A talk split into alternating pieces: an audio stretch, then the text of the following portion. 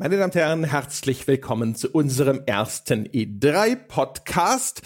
Und falls Sie sich fragen, E3-Podcast, was? So ein bisschen verschlafen am Sonntagmorgen, wie man das ja eigentlich sein sollte, wenn man nicht wie wir früh aufstehen musste.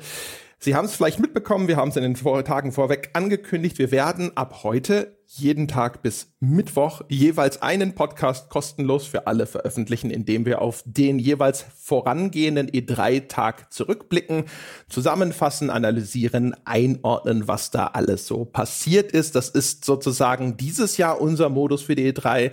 Wir machen dafür keine Livestreams wir haben uns überlegt, so, ne, so vor 50 bis 100 Leuten da jeweils live bei diesen Pressekonferenzen zu sitzen und dann irgendwie ein Bier zu trinken und drüber zu quatschen. Das war zwar für uns immer lustig, aber nicht irrsinnig gewinnbringend. Dann die Hälfte der Leute hat sich noch immer beschwert. Die wollten dann nicht, dass wir dazwischen quatschen, während da irgendwer auf der Bühne steht.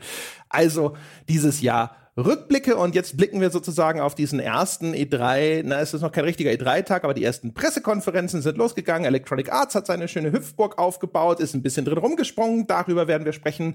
Aber wir werden auch drüber sprechen, was so in den Tagen vorher im weiteren E3-Umfeld so passiert ist. Und mit mir darüber sprechen wird der Jochen Gebauer. Hallo Jochen. Hallo André und hallo einen sonntäglichen Gruß an die versammelten Zuhörerinnen und Zuhörer. Ich nehme nehme ja nicht an, dass sonderlich viele von Ihnen und von euch jetzt erst aufgestanden sind und verschlafen sind, wie André das gesagt hat, weil der Podcast wird wahrscheinlich so irgendwann um die Nachmittagszeit veröffentlicht werden. Deswegen, André, die schlafen nicht alle so lange wie du. Was? Aber es ist Sonntag. 14.30 ist ein völlig normaler Zeitpunkt, dann am Sonntag aus dem Bett zu kriechen. Wir werden sehen. Also der Plan ist es, dass diese Podcasts immer bis spätestens 15 Uhr erscheinen. Das ist so, ne? Und wir wissen ja, mhm. kein Plan überlebt den ersten Feindkontakt, aber toi, toi, toi. Ja, weil der Plan ist halt auch, um das kurz zu erklären, warum ist denn das nicht morgens schon in meiner Podcast-App? Der Plan ist wirklich, dass wir insbesondere auch, wenn wir uns jetzt auf die Pressekonferenzen zubewegen, die halt nachts stattfinden, morgens um vier unserer Zeit, dass wir diese Nachbetrachtung, diese Analysen, dass wir genug Zeit haben, die seriös und vernünftig vorzubereiten, nochmal Dinge nachzuschlagen, nochmal Dinge nachzulesen, nochmal Dinge vielleicht ein zweites Mal sich anzugucken, ein bisschen Kontext zu recherchieren, dass wir eben auch eine vernünftige Analyse analytische und kritische Nachberichterstattung des jeweiligen Vortags hinbekommen. Deswegen müssen wir uns ein bisschen Zeit nehmen und dann ist ja hinter den Kulissen noch der Lars, unser Cutter, am Start und muss die Folge schneiden, muss die Folge audiotechnisch nachbearbeiten. Deswegen wird es bis zum frühen Nachmittag voraussichtlich dauern, einfach nur ein bisschen als Hintergrund. Genau, so wird es passieren. Und wir haben uns überlegt, wir machen jetzt am Anfang vielleicht mal so einen winzigen Überblick, also wie so eine Art News-Ticker mit Dingen, hm. über die wir nicht wahnsinnig ausführlich sprechen werden oder gar nicht ausführlich sprechen werden, sondern die die werden wir nur erwähnen. Das sind Sachen, die habe ich gesehen, habe gedacht, so, ach ja, das ist ja ganz interessant vielleicht zu erfahren, aber das werden wir nicht diskutieren. Und dann haben wir uns eine Reihe von Themen ausgesucht, die wir ein bisschen länger diskutieren werden. Wie gesagt, auch diesmal vielleicht so in ein bisschen weiter zurückliegend. Und das werden sein einmal äh, die Ankündigung des neuen Call of Duty. Call of Duty Modern Warfare kriegt einen Reboot. werden über die Google Stadia Präsentation sprechen, werden sicherlich auch darüber sprechen, über das im Rahmen dessen enthüllte Baldur's Gate 3 und dann werden wir sprechen sprechen über Jedi Fallen Order, das gestern bei EA Play zu sehen gewesen ist, beziehungsweise auch vielleicht über EA Play insgesamt, falls der Jochen dem außer Jedi Fallen Order irgendwas Interessantes abgewinnen konnte. Ich werde es nicht tun. Hm, ein, zwei Kleinigkeiten habe ich, aber fang doch am besten erstmal an mit dem großen Rundumschlag und vielleicht auch hier noch gerade als kurz als Erklärung, wenn da jetzt einige Sachen dabei sind, von denen man denken könnte, wie jetzt eben das neue Spiel von From Software mit George Martin, André wird gleich was dazu sagen. Warum redet ihr denn darüber nicht? Ich glaube, da bietet sich einfach an, an den großen offiziellen Reveal zu warten und dann anhand des Materials und der Informationen in den kommenden Tagen drüber zu sprechen, aber zumindest mal, das ist dort draußen passiert, das wurde geleakt und so weiter. Das wird jetzt der André für Sie und für euch und für mich hoffentlich auch machen. Ja, ganz genau. Dazu gibt's auch noch nichts zu reden. Da können wir gleich, gleich mit anfangen. Es gab einen großen Bandai-Leak und äh, ist bestätigt, es wird tatsächlich anscheinend ein Spiel geben in einer Zusammenarbeit zwischen From Software und George R. R. Martin geleakt ist sozusagen, dass das eine Welt haben soll, kreiert von Hidetaka Miyazaki, das ist äh, der Chefdesigner bei From Software von den Souls-Spielen und George R. R. Martin. Es heißt Elden Ring, es gibt dazu ein Artwork, mehr wissen wir nicht. Außerdem in dem Bandai League mit drin, es gibt ein neues Tales-Spiel, Tales of Arise, basiert auf Unreal Engine 4. Sieht jetzt äh, ein bisschen aus wie Final Fantasy 15 auf diesen geleakten Screenshots. Das ist ein bisschen ungewöhnlich. Und es kommt ein Nino Kuni Remaster. Also wir kennen inzwischen gibt es sogar einen zweiten Teil, aber der erste Teil, der erscheint jetzt auch noch für PC und PS4 als Remaster Herbst 2019.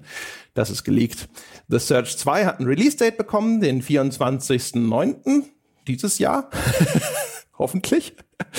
Äh, inzwischen auch bestätigt, schon lange gerüchtelt und auch so schon eigentlich größeren Leak zugegeben. Watchdog, äh, Watch Dogs 3 ist einer der Titel, die Ubisoft ankündigen wird. Watchdog Watch Dogs, oh, ich will immer das S weglassen. Watch Dogs Legion, es wird in London spielen und es gibt anscheinend tatsächlich irgendeine Art Feature, mit dem man in irgendwelche NPCs reinspringen kann. Schon vor einer ganzen Zeit jetzt angekündigt, kommt ein neues Ghost Recon, Ghost Recon Breakpoint. Da gab es aber gestern tatsächlich erst das Gameplay schon bei IGN First. Ähm, sah für meine nicht allzu Ghost Recon Wildlands geschulten Augen sehr ähnlich aus wie Wildlands. Und dann habe ich mir noch aufgeschrieben, meine Oh, Oh, Liste von Ankündigungen. ich bin gespannt. Weil es gab eine Reihe von Titeln, da habe ich gelesen, das ist angekündigt. Ich so, oh. Und dann habe ich gesehen, was ist. Und dann so, oh. Und zwar Darksiders Genesis. Und ich so, oh, schon ein neues Darksiders. Aber Darksiders Genesis ist so ein Top-Down Twin-Stick-Spiel. Sah ein bisschen aus wie diese Lara Croft Spin-Offs. So Lara Croft und der Tempel des Osiris war es, glaube ich.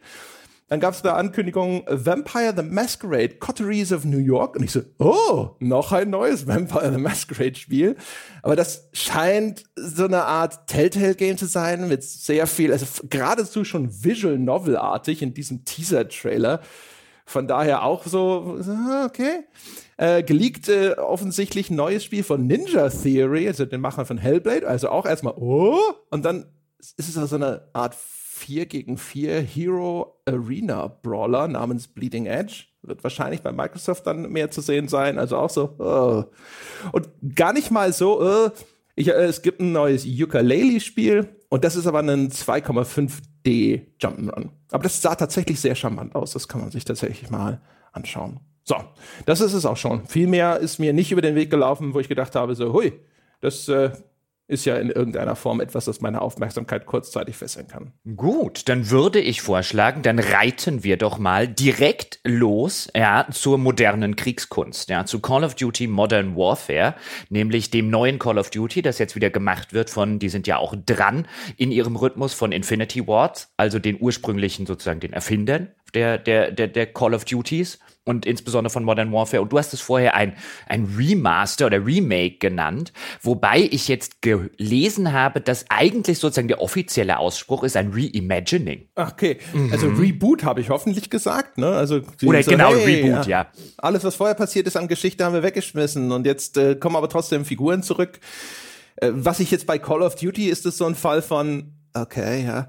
Ich bin immer wieder überrascht, weil ähm, äh, in dem Call of Duty Modern Warfare, übrigens Release 25. Oktober diesen Jahres für PS4, PC, Xbox One, ähm, es gibt anscheinend Menschen, die tatsächlich äh, bestimmte Charaktere aus dieser Modern Warfare-Reihe toll finden und irgendwie in Erinnerung haben. Und dann sehe ich Leute, die Fragen stellen, so, oh, ist auch Soap wieder mit dabei? Bestätigt ist, dass dieser Captain Price wieder mit dabei ist. Und das ist halt alles für mich so, okay, okay, das kümmert jemanden, ob der dabei ist? Na gut. Aber ja, Captain Price ist wieder mit dabei. Ähm, und was ja auch, also der Trailer bislang äh, bekannt ist eben der, der offizielle Reveal-Trailer, der kam auch schon vor einigen Tagen, also jetzt im, im Vorfeld, deutlich im Vorfeld der E3. Und man merkt schon dem Trailer an, und es gibt ja auch entsprechende Gerüchte von Kotaku zum Beispiel, dass Modern Warfare oder Call of Duty als Reihe jetzt wieder sehr edgy werden möchte, dass sie offensichtlich sich inspiriert haben und viele Momente inspiriert seien von der berühmt-berüchtigten No-Russian-Mission eben aus Modern Warfare, wo man damals einen Flughafen voller Zivilisten hat abballern können, schrägstrich sogar mithelfen müssen in der äh, internationalen Version, weil man eben undercover ähm, bei einer Terroristengruppe eingeschleust war, die eben dort ein riesiges Massaker unter Zivilisten angerichtet haben. Es war damals ein riesiger Aufschrei, diese berühmte No-Russian-Mission und davon seien jetzt viele Momente des Spiels, so berichtet Kotaku, inspiriert und bezieht sich dort auf einen Insider.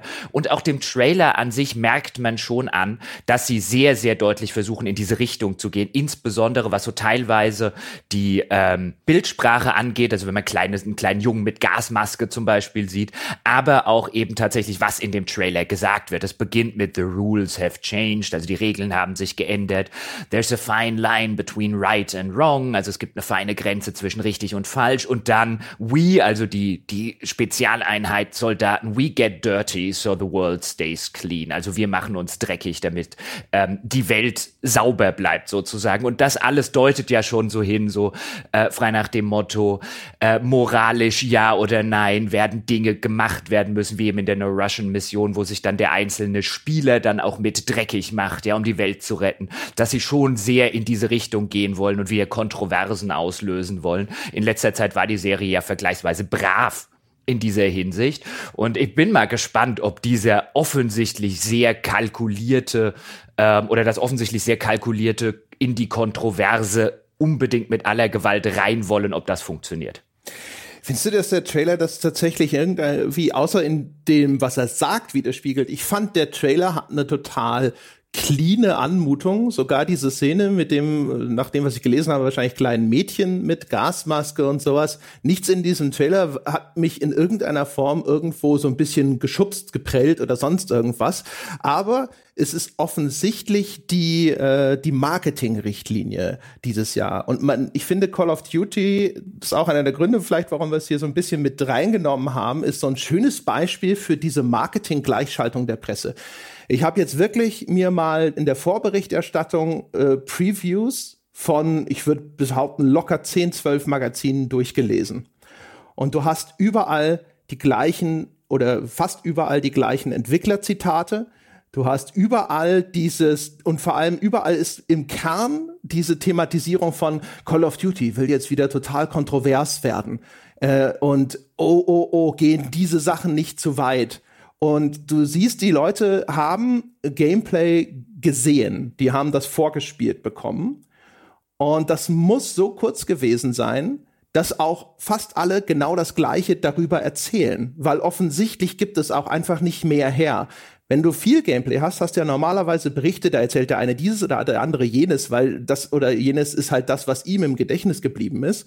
Und du hast fast überall die Beschreibung der exakt gleichen Szenen, woraus ich schlussfolgere, das kann nicht allzu viel gewesen sein, was die da mhm. gesehen haben. Ja, also wir, wir kennen das ja auch noch. Wir waren doch mal zusammen auf einem Reveal. Ich weiß nicht mehr von welchem Call of Duty. Das war von einem Sledgehammer auf jeden Fall. Und das war halt auch so eine, da waren, glaube ich, die beiden Studiochefs damals sogar selbst anwesend in so einem Hotelzimmer in München. Und das war auch so eine gefühlt 20-minütige Präsentation, die danach jeder gesehen hat. Und das ist halt diese Sorte von gesteuertem Marketing-Hype und von gleichgeschalteter Presse, wenn ich jetzt deinen Ausdruck einfach mal paraphrasiere. Ähm, die wir schon häufiger kritisiert haben, bei der es wirklich der Fall ist von, warum soll ich dorthin gehen und mir das angucken, anstatt morgen einfach bei den Kollegen die Preview zu lesen. Ja, aber es ist, ich finde halt krass, wie das in diesem Falle offensichtlich gut funktioniert hat, ist man, man kann mir das auch logisch natürlich sehr schön herleiten. Ne? Also, oh, Kontroverse, ja, ich meine, das ist natürlich, äh, das ist ja Honig für ein Honigtopf sozusagen für die Presse. Ähm, und das, es gibt halt immer diese Beispiele aus dem, was da gezeigt wurde. Kinder, die einen Soldaten brutal umbringen müssen, Gasangriffe auf Zivilisten, wird irgendwie auf, in zivile Mengen reingeschossen und so weiter und so fort. Aber ähm, das ist halt echt wieder so, es ist halt einfach nur einfach ein sehr schönes Anschauungsobjekt. Und man sieht sehr schön, mhm. wer die wenigen gewesen sind, die offensichtlich zumindest ein kurzes Exklusivinterview bekommen haben, weil das, das sind die, wo du mal hier und da vielleicht auch mal ein abweichendes Zitat findest vor allen Dingen in dem konkreten Falle jetzt, mir ging's ähnlich. Ich habe da auch ein bisschen äh, geguckt, so was war denn da so die Vorberichterstattung, weil offensichtlich halt ähm, Activision gesagt hat, okay, wir holen uns so ein bisschen die Aufmerksamkeit in den Tagen vor der E3 jetzt mit dem neuen Call of Duty ab, deswegen Trailer ein bisschen früher veröffentlichen und so weiter und so fort. Und ähm, habe dort auch ein bisschen geschaut und ich saß schon da und ich meine, wenn man jetzt auch alte Podcasts von uns anhört, ich bin jetzt durchaus ja jemand, der ein sehr großer Freund und Verfechter davon ist, dass Spiele kontroverse Themen aufgreifen, dass Spiele über kontroverse Themen Themen darstellen sollen. Wir haben schon durchaus über sowas wie Kriegsverbrechen, Verbrechen der NS-Zeit und so weiter, dass ich der Meinung bin, dass Spiele hier noch viel, viel mehr leisten könnten. Deswegen will ich um Gottes Willen nicht hart ins Gericht gehen, erstmal ohne es gespielt zu haben, mit einem Spiel, das sich eben sowas wie Giftgas auf Zivilisten, das sich auf Kindersoldaten und so weiter und so fort ähm, bezieht und das, und das deutlich darstellt. Aber wie hier sich auch bereitwillig eine, eine Spielepresse, ja auch da wieder unter dem, wir sind ja nicht politisch, nehme ich an, zum, zum Handlanger des Marketings macht und dann halt einfach solche Dinge erstmal instrumentalisiert werden, um ein möglichst breites, großes Marketing-Echo. Oh, guck mal, wie edgy Call of Duty wieder äh, wird. Und ja, ich habe schon die Szene gesehen, in denen dann die Kinder einen Soldaten umbringen oder Giftgasangriff auf Zivilisten, wo ich mir dann denke, das ist dann halt, also dann wird's halt zynisch. Ich finde es cool, wenn ein Spiel mit sowas umgeht und wenn es das vor allen Dingen gut tut, nachher in der Umsetzung das wird man sehen. Aber wenn das Ganze halt wirklich nur noch zu so einem Marketing-Bullet Point geworden ist, wie es jetzt zu sein scheint, dann finde ich, sollte das eigentlich eine Presse mit etwas kritischerer Distanz und mit einer, mit einer ja auch gewissen inhaltlichen Kritik, nämlich, pass mal auf, könnt ihr gerne machen, aber das halt einfach zur Marketing-Hype-Generierung einsetzen, das hat einen Geschmack. Ja, und das, äh, ich, genau, also vor allem diese, diesen Schritt zurück, äh, mal positiv hervorgehoben, äh, in der Stelle VentureBeat, die als eine von ganz wenigen tatsächlich äh, gesagt haben oder so ein bisschen diesen Rahmen auch erläutert haben, in dem das geschehen ist und da Zweifel angemeldet haben, die gesagt haben, ja, da waren also Leute, die haben uns gesagt, so, ja, Krieg ist halt so eine graue Zone und sie wollen da natürlich jetzt hier auch mal zeigen, wo dann manchmal so die diese Grenze verschwimmt, ob man jetzt Held oder Bösewicht ist und sonst irgendwas. Und dann direkt im, im Nachgang kommt jemand, der ihnen gesagt haben soll, ja, aber die eigentlichen Stars des Spiels sind ja die Waffen. Ja. Und da wurde mal richtig schön rausgearbeitet, so wie äh, diese, die Glaubwürdigkeit direkt wieder verspielt wird, wenn solche, solche Bullet Points dann quasi direkt aufeinander folgen und die auch so ein bisschen die Historie von Infinity Ward und dem Umgang mit heiklen Themen reflektieren und sagen, sie haben einfach kein Vertrauen in diesen Entwickler, dass er das machen kann, was er hier verspricht, sozusagen.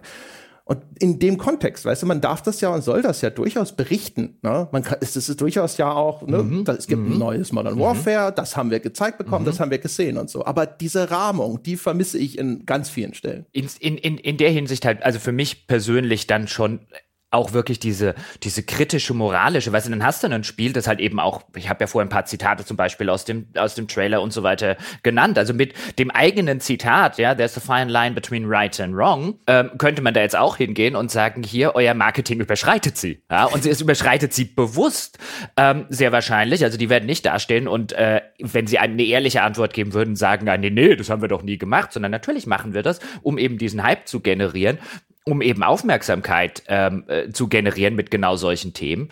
Ähm, und das hat halt, wie ich schon sagte, einen Geschmack. Ich meine, diese berühmte No-Russian-Mission, ich fand die, natürlich steckte da auch eine äh, auch damals in der Kommunikation nach außen, was diese Mission angeht und so weiter und so fort Natürlich wurde die auch instrumentalisiert, aber im Kontext der Spielerzählung fand ich das eigentlich eine relativ starke Mission, weil es Sinn ergibt, dass du in dieser Situation, wo du eben eingeschleust bist bei Terroristen, die da diesen Anschlag haben, dass du dort irgendwie mitmachen musst, ja, als Undercover-Agent in dieser Situation, weil ansonsten fliegt deine Tarnung auf. Was willst du denn machen? Das war eigentlich eine relativ geschickt eingesetzte Mission, da natürlich das, die natürlich das Activision Marketing damals genommen hat und natürlich gesagt hat, hey, da können wir, können wir noch Aufmerksamkeit noch und nöcher mit generieren, ja, große Kontroverse, da darf man das in Spielen oder nicht. Ähm, aber zumindest in, inhaltlich im Kontext der Spielerzählung war das eigentlich eine sehr, sehr interessante und wie ich finde auch sehr, sehr konsequente Mission, die ich eigentlich in relativ guter Erinnerung habe. Und ich finde es halt da auch ein bisschen schade und undankbar den Entwicklern gegenüber und vielleicht den Storyautoren, die sowas machen. Und am Ende wird das halt komplett zu Marketingzwecken ausgeschlachtet, bis es quasi die ursprüngliche Intention quasi unkenntlich geworden ist. Ja, ich muss auch zugeben, also an sich so das Vorhaben und so, interessant. Ne? Auch, dass die Geschichte zweigeteilt sein soll zwischen englischer Spezialeingreiftruppe und Widerstandskämpfern und so, kann mir theoretisch immer viel vorstellen, was mich daran interessiert. Aber wir erinnern uns, wie das abgelaufen ist, als ich mir so viele interessante Dinge vorgestellt habe, was mit diesem Erster Weltkriegsszenario hätte gemacht werden können und so weiter. Ich bin gespannt. Äh, Im Moment sitze ich natürlich da und, und denke, die, die, das Team, die Autoren, die Entwickler werden sicherlich auch e echte und ehrliche Ambitionen haben, aber rütteln halt wahrscheinlich wieder an den Gittern dieses AAA-Käfigs. Ja, und wahrscheinlich auch an den Gittern des Marketing-Käfigs, die jetzt halt einfach beschlossen haben, wie du eingangs sehr schön gesagt hast, das ist jetzt die Stoßrichtung. Ja, das ist die Geschichte sozusagen, mit der wir an die Öffentlichkeit gehen, dieses neuen Call of Duties ähm, dem wird sich jetzt sehr viel unterordnen müssen. Und bin mal gespannt, letztlich, wenn du das Spiel dir anguckst, wie viel sich dann vielleicht hat unterordnen müssen, auch noch tatsächlich spielerische Inhalte. Also ich wäre mal dann zum Beispiel sehr gespannt, ist das, wirkt das am Ende zum Beispiel wie ein Spiel, bei dem man den Entwicklern auch schon vor zwei Jahren gesagt hat, hier, das ist die Stoßrichtung, in die wir gehen würden, baut kontroverse Momente ein, ist mir scheißegal welche. Ja.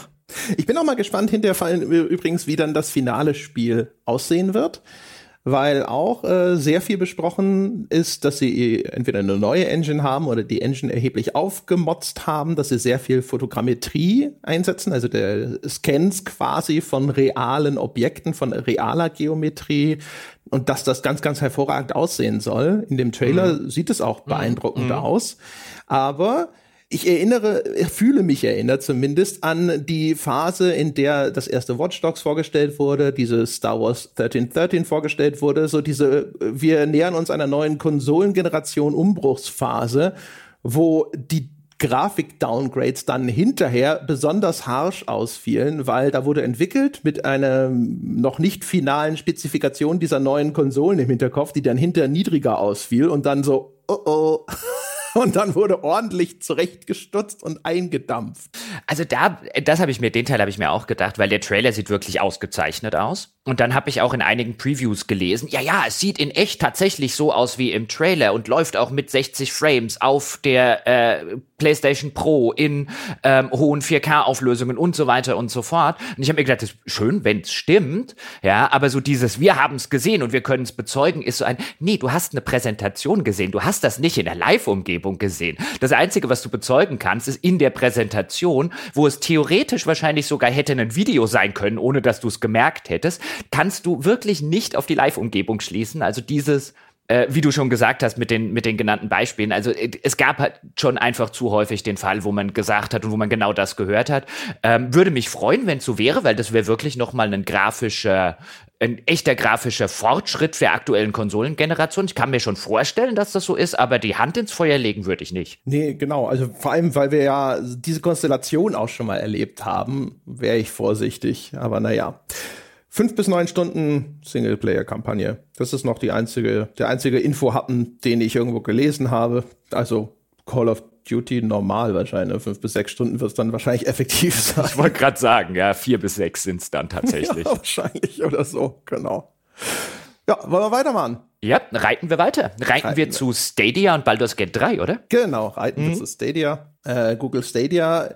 Äh, ich weiß gar nicht, ich habe die Folge nicht gehört. Ihr hattet ja mal eine Folge über Streamingdienste. Ich nehme an, ihr habt auch da über Stadia schon gesprochen. Wir haben sehr dezidiert damals, da kam ja ähm, der Ralf Adam, der bei uns dann zu Gast war in dieser Sonntagsfolge, der kam direkt von der GDC, also der Game Developers Conference dieses Jahr in San Francisco zurück und die hat ja Google genutzt, um den neuen Stadia-Dienst, also den Cloud-Gaming-Dienst, den Google jetzt im November an den Start rollen will, offiziell vorzustellen. Das war damals so ein bisschen das schlecht das schlechtest gehütete Geheimnis der Spieleindustrie, dass Google an sowas arbeitet.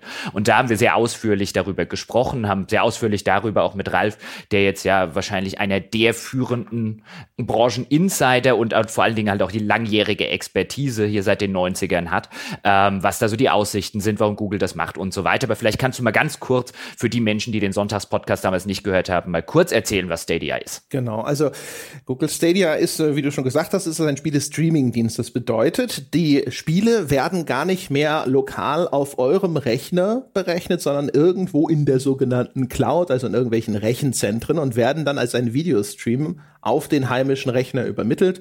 Der Vorteil liegt auf der Hand. Man braucht keine unglaublich potente Hardware mehr, um auch neueste Spiele in höchster Grafikqualität darzustellen. Theoretisch, je nachdem, wie diese Rechenzentren dann tatsächlich ausgeschaltet sind. Braucht äh, gar keine Hardware. Nee, also einen Screen, eine, du brauchst einen Bildschirm. Ja, und du brauchst halt Hardware, die in der Lage ist, dieses Video schnell genug zu dekodieren, natürlich noch. Ne? Also busy Hardware sozusagen ist schon notwendig, aber halt fernab dessen, was man bräuchte, um dieses Spiel tatsächlich selber äh, ne, ablaufen zu lassen.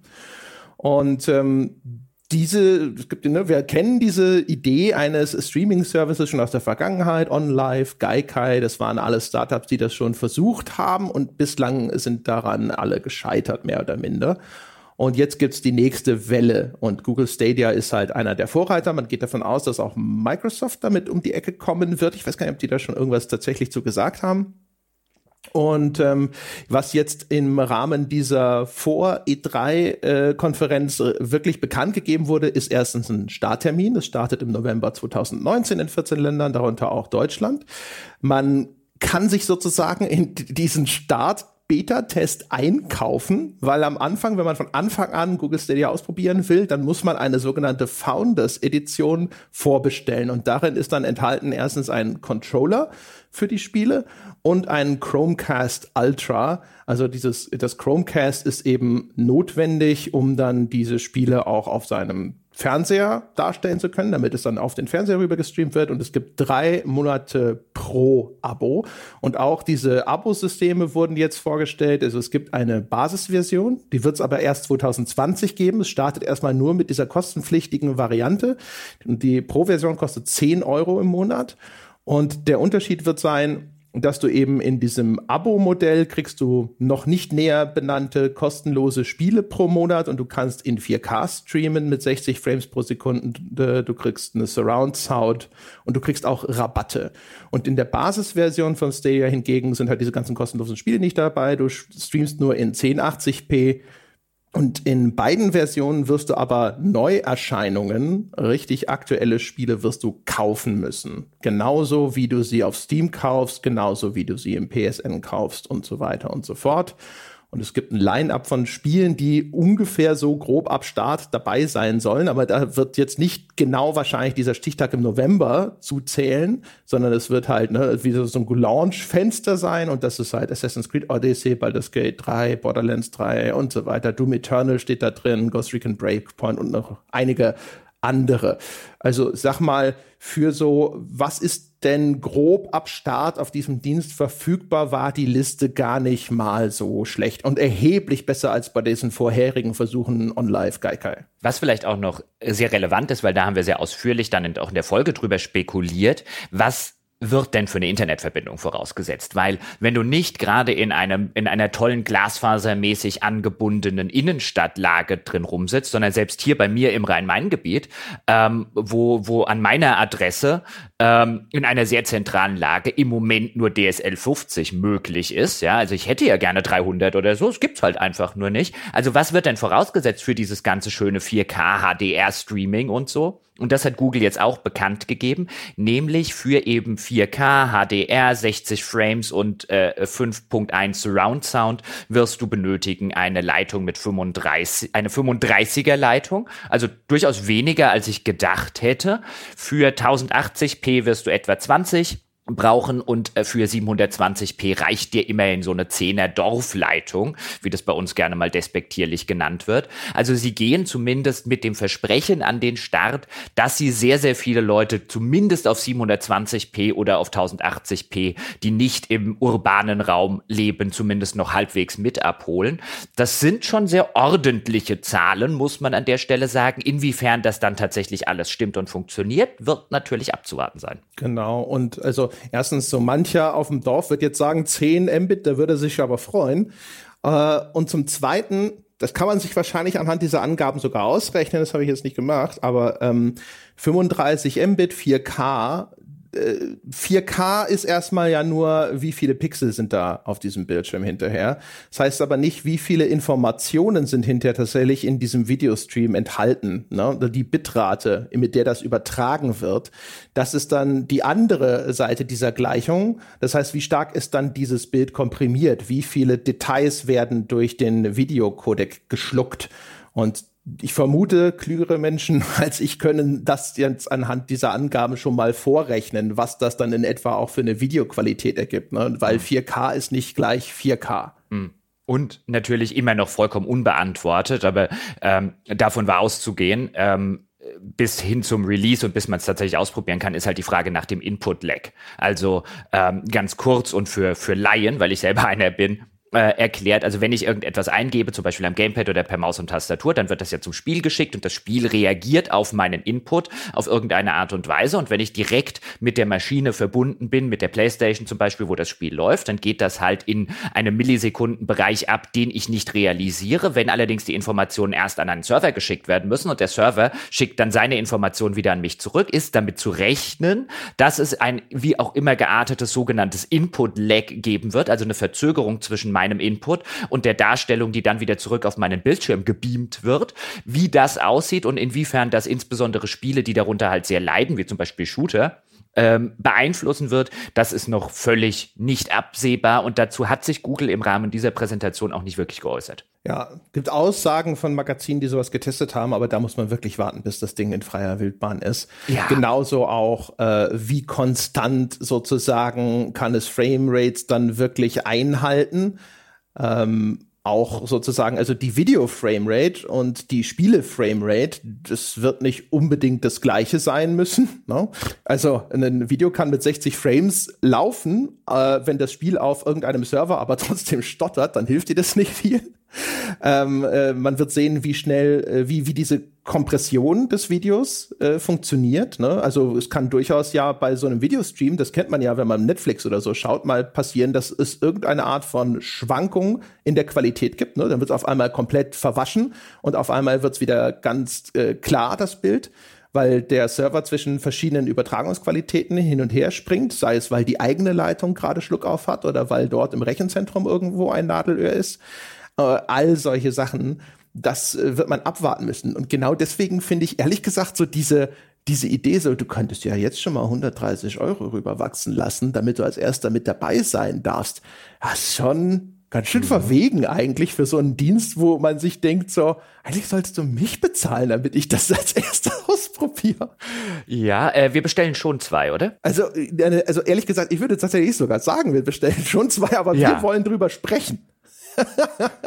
ja, genau, anderes. genau. Also das ist das, genau. Jetzt kommen wir an den Punkt, ähm, den ich jetzt auch ganz dick auf dem Zettel habe. Insofern, also nicht nur wegen Early Adopter und so weiter, sondern jetzt, nachdem man auch gesehen hat, wie so ein bisschen die Abo-Pläne sind, dass sie jetzt eben auch anscheinend so eine Art Spiele-Flatrate inkludieren wollen. Also Destiny 2 jetzt als erstes Spiel, was du halt kostenlos in deinem 10er-Abo hast und weitere sollen folgen und so weiter. Jetzt, wo sozusagen das Business-Modell und der Business Case steht, sitze ich davor und denke mir eigentlich, es fühlt sich an wie ein wie eine Lösung auf der Suche nach einem nicht existenten Problem.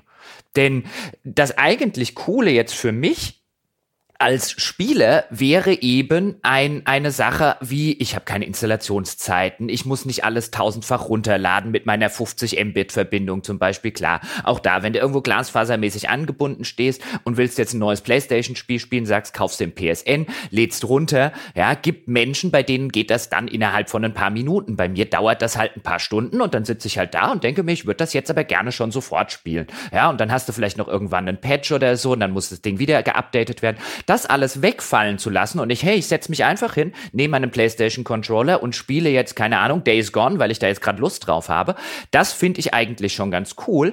Aber das verkauft mir ja ähm, zumindest jetzt diese Präsentation nicht so wirklich. Was die mir ja verkaufen will, ist irgend so ein Gründerpaket mit einem Controller, den ich nicht brauche. Ich habe ja schon genug Controller mit einem Chromecast, den ich eigentlich nicht will, den ich jetzt aber anscheinend brauche, weil zumindest das geht aus der Präsentation hervor, das ganze Ding nur mit Chrome funktioniert, also ich am PC auch einen Chrome Browser dafür nehmen soll und auch anscheinend zu Release zumindest nur auf Google Smartphones funktioniert. Und ich sitze so ein bisschen davor und denke mir, gut, wenn ich jetzt privat wäre und keinen Spiele-Podcast ähm, beruflich machen würde, hätte ich jetzt an der Stelle gerade gesagt, mir verkaufst du das halt leider nicht. Weil das, was ich eigentlich interessant finde, das oder beziehungsweise wenn ich die Spiele auch noch einzeln alle kaufen muss und so weiter und so fort, dann kann ich es auch auf der Playstation machen. Also dann gibt es keinen Grund, noch hier 130 Euro für dieses, für dieses Starterpaket auszugeben. Oder warum soll ich für 70 Euro einen, Chrome, einen Google-Controller kaufen? Die kosten einzeln 69 Tacken.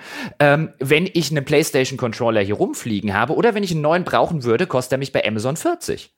Also ähm, äh, das hinterlässt mich alles so ein bisschen mit einem, mit einem, mit eben diesem Gefühl ein. Ich weiß nicht, welches Problem diese, Anb diese Stadia lösen soll. Meins ist es nicht. Und eigentlich sollte Google ein Interesse haben, zum Release dieses Dienstes das Problem von Menschen wie mir, also von so Core-Gamern, ähm, zu machen, weil die sind in der Regel die Early Adopter. Ja? Aber ich habe eine Playstation hier stehen, ich habe einen Spiele-PC, warum soll ich jetzt auch noch Geld für Stadia ausgeben? Und die Begründung von Stadia, zumindest bislang, ist für mich viel zu dünn. Ja, eigentlich ist es natürlich wahrscheinlich ein Service, der sich eher nicht an Core-Gamer richtet, zumindest aktuell noch nicht, sondern halt an Leute, die sagen so, boah, dieses Spiel würde ich schon gerne spielen, aber dafür will ich jetzt keinen PC aufrüsten oder eine Konsole anschaffen.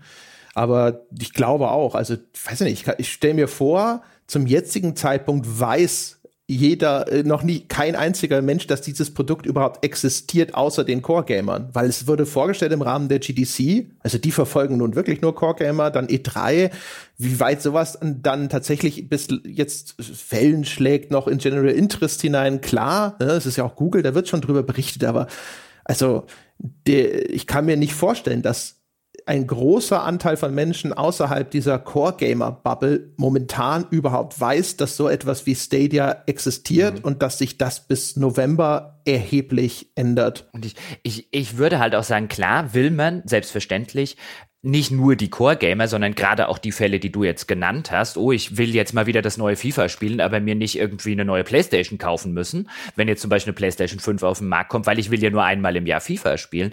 Klar, aber gerade für, die, für, den, für das Erscheinen eines so, solchen neuen Dienstes und dafür, dass der auch gleich mal mit ein paar Erfolgsmeldungen in der Presse ist und so weiter, hättest du, glaube ich, oder bräuchtest du schon einen zumindest Anteil dieser Core-Gamer, die eben am Anfang mal zu diesen berühmt-berüchtigten Early Adopters gehören. Und für Early Adopters hat Stadia jetzt erstaunlich wenig anzubieten. Also ich hätte durchaus damit gerechnet, dass sie in irgendeiner Form eine Exklusivität bei irgendeinem Titel haben, damit zumindest die Leute sagen, na gut, jetzt probiere ich das mal aus, so ein bisschen wie der Epic Store zum Beispiel. Ich muss es halt ausprobieren, wenn ich XY spielen will, irgendwas in die Richtung. Aber wenn das Beste, was du in der Hinsicht hast, ist, dass ich für 10 Euro monatliche Gebühren umsonst Destiny 2 spielen darf, ist das halt echt dünn. Ja, wobei also Destiny 2 wird ja, glaube ich, sowieso Free-to-Play. Also du kriegst ja dieses Destiny 2 The Collection, das heißt, ich nehme nehme an, die ganzen Add-ons sind mit dabei. Genau, alles. Und, also, das heißt also, finde ich geradezu noch unattraktiver in dieser Konstellation. Das ist so ein Ding, wo du so denkst, so,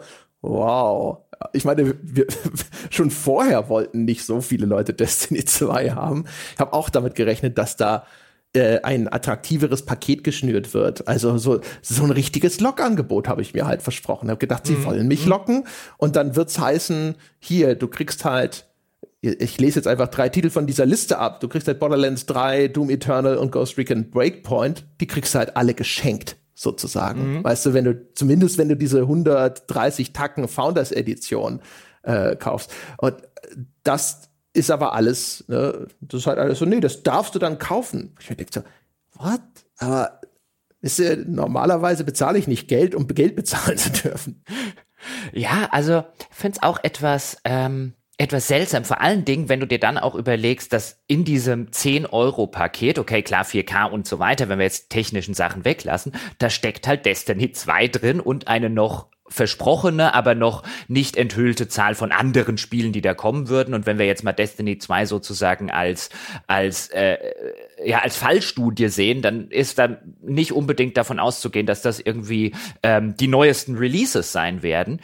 Ähm, und dann hast du also diesen Punkt, wo ich sage, okay, ich muss mir nicht mehr alle fünf Jahre für 400 Euro eine neue Konsole kaufen, sondern alle fünf Jahre mehr Geld bezahlen, um das Gleiche machen zu dürfen, nämlich mir auch noch alle Spiele zu kaufen, wie vorher auf einer Playstation. Weil ähm, das kostet dann 120 Euro im Jahr. Also nach drei Jahren kann ich mir eine Playstation davon kaufen und die gehört mir dann auch. Ja, wobei natürlich, also ab 2020 soll es ja dieses Stadia Base geben, das ist dann kostenlos und dann kannst du da halt nicht in 4K, sondern nur in 1080 1080p streamen. Ja, wobei auch da ähm, würde ich tippen, dass es da auch noch in irgendeiner anderen Form vielleicht keine Einschränkung gibt, aber dass es dort irgendetwas gibt, mit der sie dann auch mit ihren Base-Leuten irgendwie noch mehr Geld verdienen wollen. Ja. Kann mir aber auch vorstellen, sie wissen noch nicht genau, wie das ist, deswegen startet das erstmal 2020 und äh, man guckt mal. Und es ist ja wahrscheinlich auch im Interesse tatsächlich von Google in der Hinsicht, dass sie auch da wieder am Anfang das Ganze. Das machen sie ja eigentlich relativ clever mit dieser Gründeredition und so weiter, weil du willst ja am Anfang gerade für, deinen, für deine großen Stresstests, willst du halt schon eine gerüttelte Anzahl an Menschen, aber noch nicht die, quasi die Schleusentore für alle aufmachen und die monetarisieren sie jetzt sogar noch. Ja, aber das sagte ich, das meine ich ja, weißt du, genau deswegen kommt ja auch Base erst später, weil jetzt erstmal eine, eine überschaubare Anzahl von Leuten und die, die, aber der Eintrittspreis ist schon ganz schön absurd.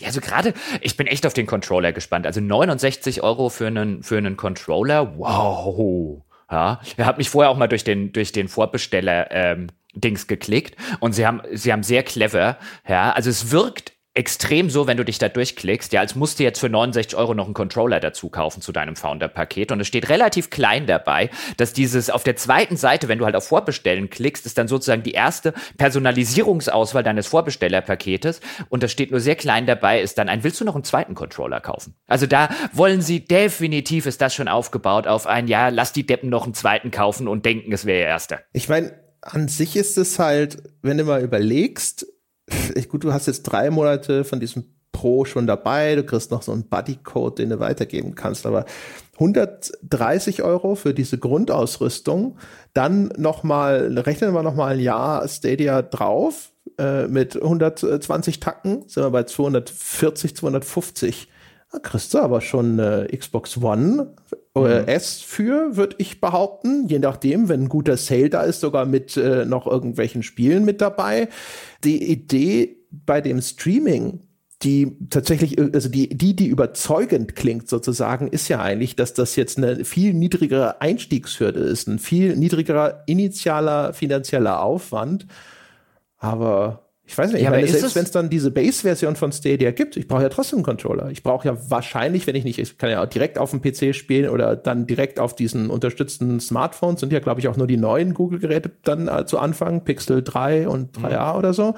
Ähm, aber ansonsten brauche ich das auch noch. Das heißt, also, das läppert sich schon. Ja, vor allem, also das ist der Teil, den ich tatsächlich nicht verstehe, ähm, dass sie offensichtlich so eine, so eine geschlossene Plattform aus dem System machen, wie du ja schon gesagt hast, dass die Einstiegshürde niedrig ist. Wenn ich das also an meinem Smart TV spielen will, brauche ich einen Chromecast? Wieso ist da keine App?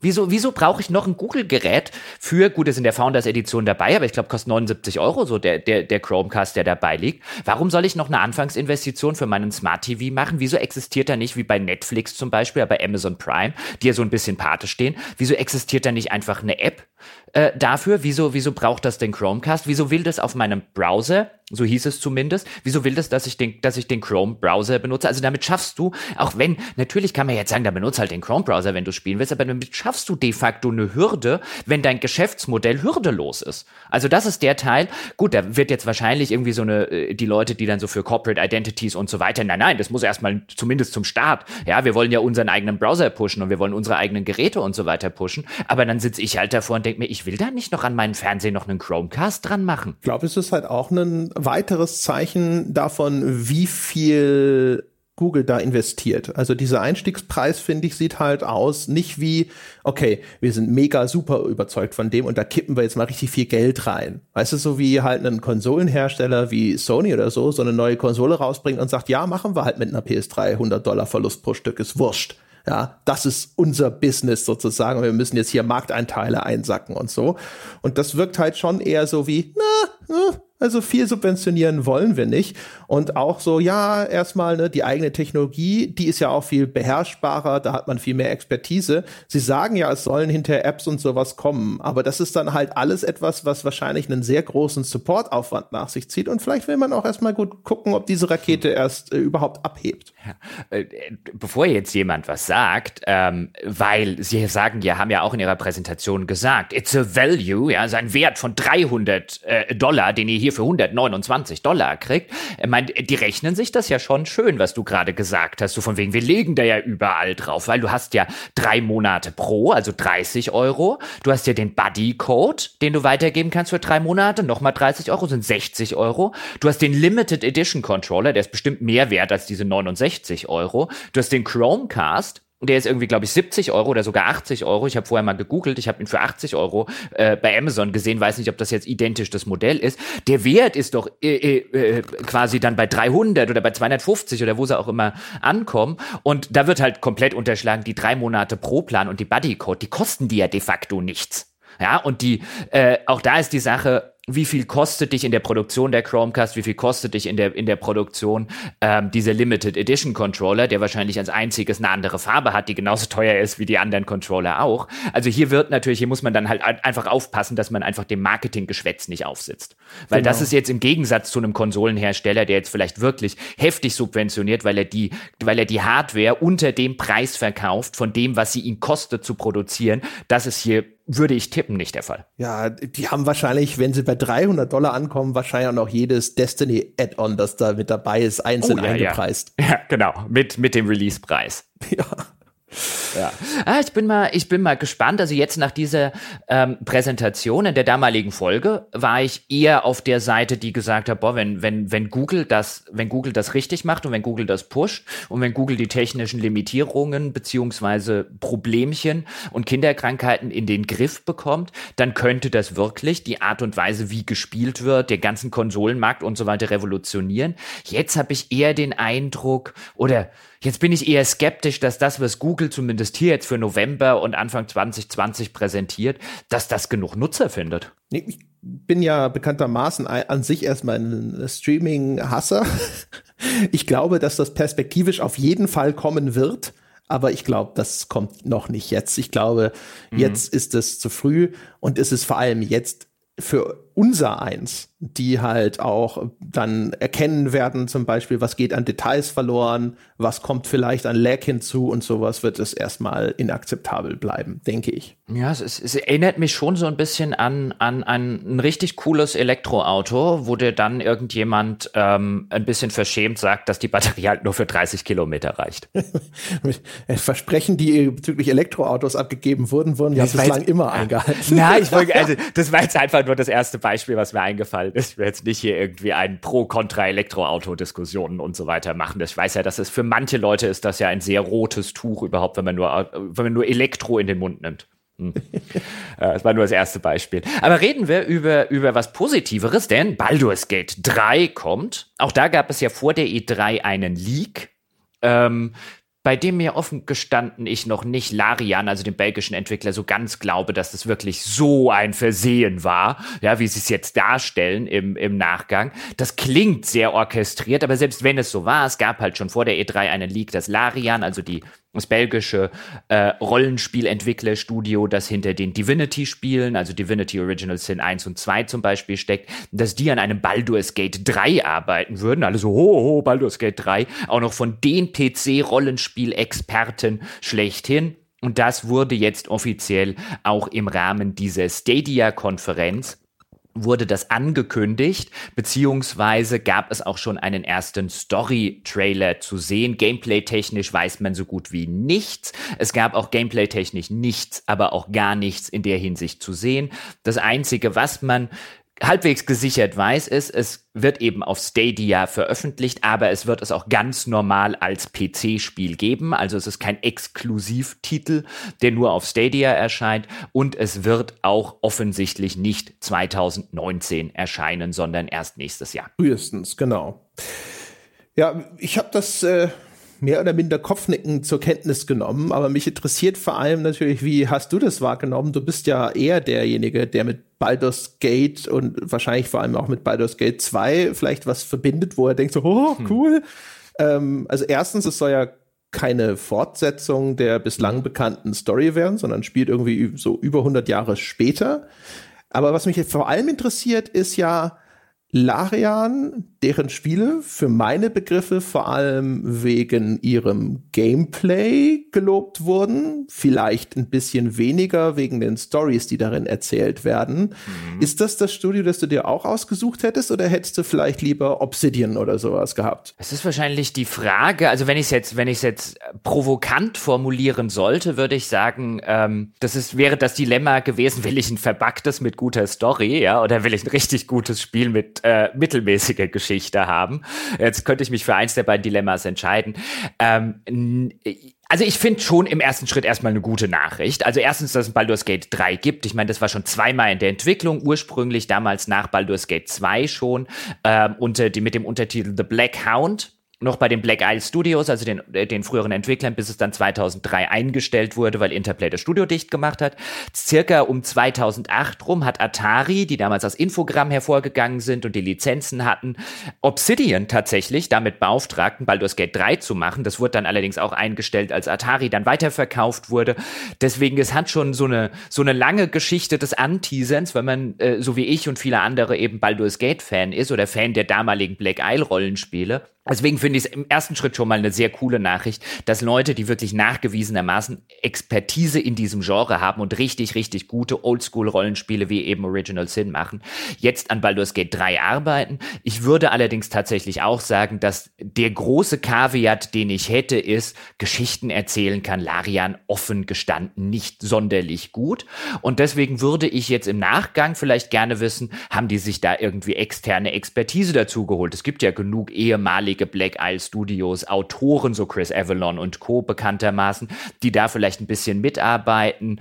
Ähm, es gibt ja auch genug Autoren, die eben in diesem Ganzen, das basiert ja auf der Dungeons and Dragons Lizenz und dem Dungeons and Dragons Universum, ob man da Autoren eben aus diesem Pen and Paper Umfeld dazu nimmt. Also ich glaube, das ist definitiv ein Problem, das man lösen kann, weil es jetzt auch bei Divinity Original Sin und Co. nicht die Sorte Spiele waren, bei denen ich jetzt gesagt hätte, die spiele ich wegen der total epischen, tollen Geschichte und den glaubhaften Figuren und so weiter. Die hatten andere sehr, sehr große Stärken. Also die Hoffnung wäre hier, dass sie ihre Rollenspiel, ihre mechanische Expertise, die Tatsache, dass sie extrem reaktive Welten erschaffen, in denen du Dinge machen kannst, die in keinem anderen Rollenspiel gehen. Wenn sie es geschafft bekommen, das mit einer Geschichte zu verbinden, die auf halbwegs auf einem Niveau von einem Baldur's Gate 2 ist, dann Halleluja, aber es halte ich für machbar, schlicht und ergreifend, weil Geschichte noch dazu nehmen, wenn sie halt sich zum Beispiel externe Hilfe einkaufen, das ist machbar, das kann man tun.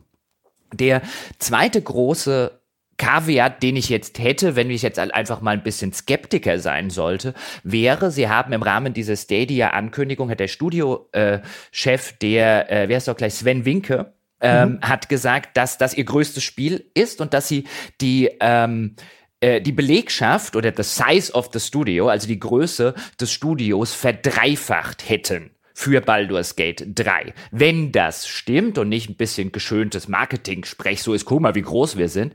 Wenn das stimmt, dann ist das zumindest eine der Sachen, die man immer wieder in der Vergangenheit gesehen hat. Bis hin zu eben Studios wie Origin, jetzt die Ultima-Entwickler, also die alten Rollenspielentwickler, wo man immer wieder gesehen hat, wenn diese Studios zu schnell wachsen, gerät das in, in Probleme, weil die Strukturen nicht ausgelegt sind für ein plötzliches aufgeblähtes Wachstum. Das heißt, das wäre der zweite Punkt, wo ich zumindest drauf gucken würde, ist nicht, dass die sich übernehmen. Nicht im Hinblick von, die haben das Know-how nicht oder die haben das Können nicht, das haben sie durchaus, sondern im Hinblick auf zu schnelles Wachstum, weil das ist mithin einer der, wenn nicht sogar der größte Grund für Studiosterben. Ja, ja, würde ich, kann ich beides äh, nachvollziehen beziehungsweise so unterschreiben. Ich habe auch gelesen, dass es wieder äh, schon wieder durch die Gegend wirft. So ja, bis zu 100 Stunden Spielzeit und ähnliches.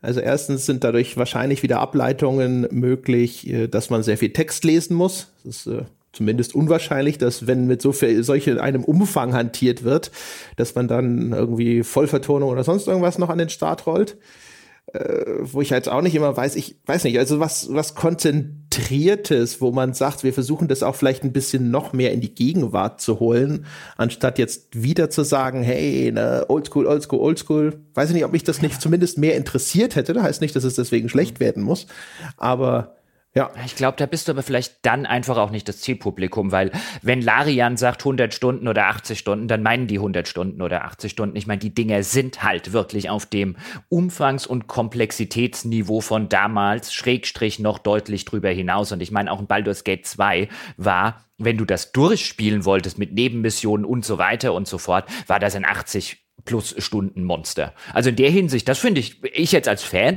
finde das eine gute Nachricht. Also wenn jetzt ausgerechnet Larian, die genau diese Sorte Spiele machen und dort ihre Expertise haben, gesagt hätten, wir machen eher so ein 20-stündiges Story-Rollenspiel, ich glaube, dann würden A, ihre Fans da sitzen und sagen, what the heck? Und ich würde da sitzen und sagen, wieso machen die ausgerechnet mit der Marke irgendetwas, was sie noch nie gemacht haben? Ja, aber es ist natürlich einfacher, weißt du, über 20 Stunden ein gutes Niveau in der Story und im Pacing zu halten, als über 50, 80, 100 oder sonst was. Aber mein Gott, das, das bin ich halt, ne? Da gebe ich ja. dir recht. Das also, ist natürlich, hm. das sind die Keywords, die ja auch nicht ohne Grund durch die Gegend geworfen werden. Hm, klar. Also, und ähm, was man halt wirklich nicht weiß, und es gibt einige Previews auch da draußen, die wissen ungefähr genauso viel, weil Larian einfach noch nichts aber wirklich gar nichts außer Geschichte spielt 100 Jahre nach Baldur's Gate und eben die Sachen, die man im Story-Trailer, wenn gleich noch zwei, drei Sachen nennen, sieht, ähm, noch gar nichts bekannt gegeben hat. Also es ist nicht mal bekannt, wie groß ist die, ist das wirklich so ein richtiges Party-Rollenspiel? Davon würde ich jetzt ausgehen. Aber wie groß ist dann die Gruppe? Gibt es ein Echtzeit- oder ein Rundenkampfsystem und so weiter und so fort? Nichts, aber auch gar nichts davon ist zum jetzigen Zeitpunkt bekannt, sodass man darüber noch nicht mal spekulieren könnte. Ich wünsche mir natürlich immer Rundenkämpfe und insbesondere ist Larian ja ein Studio, das die Rundenkämpfe mehr oder weniger perfektioniert hat für die Original Sin-Geschichte. Jetzt haben wir in Baldur's Gate zumindest eine Reihe, die damals ähm, der Wegbereiter für die pausierbaren Echtzeitkämpfe in Rollenspielen waren. Keine Ahnung, wie sie das verheiraten wollen. Erst kürzlich hat ja zum Beispiel Pillars of Eternity 2 ein Rundenkampfsystem dazugeführt. Also ich könnte mir sogar vorstellen, dass am Ende beides geht. Man wird sehen, aber zum jetzigen Zeitpunkt weiß man wirklich eigentlich nur das, was wir genannt haben, plus aus dem Story-Trailer es wird offensichtlich um die sogenannten Mindflayer, so heißt es im Englischen oder in der deutschen Übersetzung Gedankenschinder gehen nämlich Bösewichte, eine böse außerirdische oder extraterrestrische Rasse aus dem D&D-Universum, so tentakelartige, Lovecraft-artige Viecher, die ähm, menschliche Wirtskörper äh, äh, besetzen und dann dort sozusagen zum Ausbruch kommen und dann Gedankenkontrolle über andere Menschen ausüben. Die stehen im Mittelpunkt des Story-Trailers. Da passiert auch eigentlich nicht viel mehr, als dass ein Ritter in einer offensichtlich von einer Schlacht gezeichneten Stadt plötzlich von sozusagen der Mindflayer in ihm ausbricht bricht und er zum Mindflayer wird und dann hört der Trailer auf. Ja, den habe ich ja auch gesehen und gedacht so, oh, oh, das ist halt so einer dieser Teaser-Trailer, die halt irgendwie eine Tonalität setzen und für Eingeweihte ein, zwei Informationen preisgeben, wie eben, dass diese Illithiden da mhm. offensichtlich eine Rolle spielen, die so aussehen wie so Mini-Cthulhus fand ich die sind aber An cool. Also ja, die sind im also Lore der D&D fand ich sie nicht so geil, ehrlich gesagt. Also die, die Verwandlung halt im, ist ja. geil, aber das Viech am Schluss habe ich gedacht so, das hat mich ja. an Cthulhu Saves the World erinnert, dieses Indie-Game. Ja, davon, davon ist auch das ursprüngliche Design offen, offensichtlich so ein bisschen an Lovecraft auch angelehnt gewesen. Ähm, also jetzt nicht von dem Spiel da auch natürlich, sondern halt auch von dem, dem ursprünglichen D&D-Design. Aber die sind in ihrer ganzen, ähm, wenn man ein bisschen in dem Universum drin steckt, ähm, die spielen zum Beispiel in dieser ganzen Dunkelelfen-Geschichte äh, eine relativ tragende Rolle, weil sie in der sogenannten Underdark da unten auch heimisch sind und dann immer die Dunkelelfen sozusagen als Wirtskörper gerne mal benutzen und so weiter. Aber diese ganzen Hintergrund, dass sie offensichtlich nicht irdischen, beziehungsweise wie man auch immer die Welt dann nennen möchte, dass sie offensichtlich außerirdischen Ursprungs sind. Und es ist halt wirklich wirklich so eine, so eine, so eine Clique von äh, Leuten, die sich halt für, für oder von, von Außerirdischen in dem Fall, nicht Leuten, die sich halt für absolut überlegen hält, weil sie eben Gedankenkontrolle auf die anderen ausüben kann, die quasi qua ihrer Biologie böse sind. Ähm, und das, das sorgt halt für viele durchaus sehr, sehr interessante Story-Ansätze, die man dort rausziehen kann. Das glaube ich auch. Also ich glaube, dass das sehr interessant werden kann. Oh, aber mal schauen, was sie daraus machen. Glaubst du, dass dass äh, die Tatsache, dass das jetzt Baldur's Gate 3 ist, äh, weckt das Erwartungen, die an denen das Spiel am Ende eigentlich nur scheitern kann? Also nur würde ich nicht sagen, sondern ich würde tatsächlich sagen, wenn es ein Studio gibt, das die Erwartungen an ein Baldur's Gate 3 erfüllen kann, dann ist das tatsächlich Larian. Also hättest du mich vorher gefragt, was ist denn die, was wäre das Studio, dem man es am klügster Weise geben sollte, hätte ich gesagt, gib's Larian, ähm, weil das das einzige Studio ist, das ähm, nicht nur die Qualität hat, sondern auch den Goodwill in einer Öffentlichkeit und unter den Fans, weil die ihre Fans einfach in der Regel nicht enttäuschen, dass selbst wenn es am Ende nur eine mittelmäßige Baldur's Gate Geschichte wird, kommt glaube ich, trotzdem ein richtig, richtig gutes Rollenspiel dabei raus. Ähm, deswegen glaube ich nicht, dass es nur dran scheitern kann. Ich glaube, das kann gut gehen. Das hat sogar gute Aussichten, glaube ich, dass es, dass es gut geht. Im Gegensatz vielleicht zu vielen anderen dieser alten, wiederbelebten Klassiker-Rollenspieler aus der damaligen Ära. Ich glaube, es hat ausgezeichnete Aussichten, wenn das Studio deswegen nicht zu schnell äh, wächst, weil man jetzt eben diese Gelegenheit hatte. Und dann, der Gründer hat es ja auch so ein bisschen gesagt, für ihn ist das so ein, so ein Geek-Traum, der da in Erfüllung geht. Und ähm, ich würde sagen, das ist wirklich so die einzige Gefahr, wenn man so will, ist, dass die vielleicht zu schnell, zu schnell gewachsen sind und sich zu, zu viel dann vornehmen und die, die Strukturen äh, wachsen nicht mit. Aber ich glaube nicht, ich glaube nicht, dass die hohe Erwartungshaltung, das ist, an dem sie am Ende scheitern werden. Wenn sie am Ende scheitern sollten, dann scheitern sie an was anderem. Ein guter Punkt, dass sie den Goodwill haben, dass man ihnen überhaupt eine Chance gibt, dass die Leute nicht von vornherein sagen, äh, sondern dass man da tatsächlich sagt, so ja, okay, Larian, ne? mal gucken, Vorschussvertrauen äh, sozusagen ist vorhanden. Ja. Wollen wir noch ein bisschen kurz über EA Play sprechen? Ja, ich mache mal einen kurzen Roundup, ähm, bevor wir dann am Ende, ähm, ich nehme an, wir wollen am äh, meisten und am liebsten wollen wir sprechen über das, und das war ja auch im würde ich jetzt sagen, so ein bisschen im Mittelpunkt, dass äh, äh, Star Wars, dieses Jedi Fallen Order, also das Star Wars Spiel von Respawn, den, den Titanfall-Machern. Ich gebe aber mal kurz, weil du eingangs schon gesagt hast, dass dich außerhalb nicht so viel interessiert hat, mal einen kurzen Roundup, was sie sonst noch vorgestellt und bekannt gegeben haben. Dann reden wir über Jedi Fallen Order. Es wird eine neue Sims 4 Add-on erscheinen, eine neue Erweiterung im Juni äh, auf PC, Juli für Konsolen namens Inselleben. Das ist die, ich habe es extra nachrecherchiert, die siebte, nachgeschlagen, Erweiterung mittlerweile für Sims 4. Dazu gibt's noch irgendwie sieben Game Packs und 14 Stuff Packs. Ich blick da offen gestanden nicht mehr durch, aber neue Erweiterung. Ja, kein Game Pack und kein Stuff Pack, sondern eine vollständige Erweiterung, die ich habe was von 40 Euro äh, äh, gelesen kosten soll. Ich weiß nicht, inwiefern das stimmt. In der offiziellen Pressemitteilung steht kein Preis. Dann haben sie natürlich FIFA 20 vorgestellt und den neuen Modus namens Volta. Ähm, das wird ein Straßenfußballmodus sein, von dem es allerdings noch keinerlei Gameplay, wirkliche Spielszenen, also so sieht das am Ende tatsächlich aus, wenn man ähm, einen Controller in der Hand hat, ähm, geben wird. Ähm, deswegen bin ich da sehr gespannt. Es gab ja mal die Ablegerreihe von FIFA, FIFA Street zwischen 2005 und 2012. Ich glaube, vier ähm, Teile sind erschienen und jetzt gibt es eben als die große Neuerung in FIFA 20 gibt es den Volta, den Straßenfußballmodus, um den sich auch der Story-Modus von FIFA FIFA äh, 20 drehen soll. Also der wird im Rahmen dieses Volta-Modus stattfinden und der komplette Volta-Modus inklusive Story-Modus soll online pflichtig werden. Dann Madden 20, übrigens, ganz kurz. Die oh, Switch-Besitzer äh, weiterhin am Arsch oder noch mehr denn je, weil ich habe gehört, äh, Switch kriegt dieses Jahr sogar nur so eine Legacy Edition, also quasi so ein Kader-Update, oh. wenn ich das richtig mitgekriegt Das habe ich am Rande nur gelesen. War ja jetzt bei FIFA 19 schon enttäuscht, dass jetzt nicht endlich die Switch-Version tatsächlich auf die, die Inhaltsbreite der anderen Versionen hochgezogen wurde und offensichtlich ist der Switch-Enthusiasmus, was FIFA angeht, bei Electronic Arts endgültig verraucht. Wenn er denn jemals vorhanden gewesen mhm. ist. Ja, wenn er nicht nur Lip-Service äh, war. Was man vielleicht an der Stelle zu FIFA 20 noch sagen könnte ähm, und zu diesem, warum denn diesen Volta, also diesen Straßenfußballmodus. Und ähm, habe ich mich ein bisschen so durch die ganzen Präsentationen und so weiter geguckt, durch alles, was sie bekannt gegeben haben. Und dann bin ich natürlich relativ prominenter Stelle über ähm, die Sache gestolpert, dass man natürlich nicht im Straßenfußballmodus, ja, dass man seine Fußballer ja ganz, ganz erheblich ja, ähm, customizen kann. Ja, das Gear, ja, man kann ja Turnschuhe und Shorts und T-Shirts und Kappen und äh, äh, Bandanas und Sonnenbrillen und ne, ne, ne, ne, ne. Und dann sitzt so ein bisschen der äh, äh, zynische Spielekritiker in mir da und denkt sich, ah, das kriegen sie ja viel besser verkauft als Stutzen und Trikots. Ja, ah. Ich denke mir, vielleicht ist es doch nicht so schlimm als Switch-User. ich, ich ahne, was da auf uns zukommt. Aber diese, diese, diese ganze Geschichte, wo ich mir so denke, ah ja, Weißt du, klar, der, der Messi, ja, der kommt ja schon im Trikot von Barcelona und der rennt ja im Trikot von Barcelona herum und dann kannst du natürlich andere Trikots freispielen, kannst Messi reinstecken. Aber mein Straßenfußballer, hoi, für den muss ich ja dringend neue Ohrringe kaufen und ein bisschen Pling-Pling hier und ein neues Kopftuch da. Ja, bin gespannt. Machen wir weiter, Madden 20, ich habe es gerade schon angesprochen.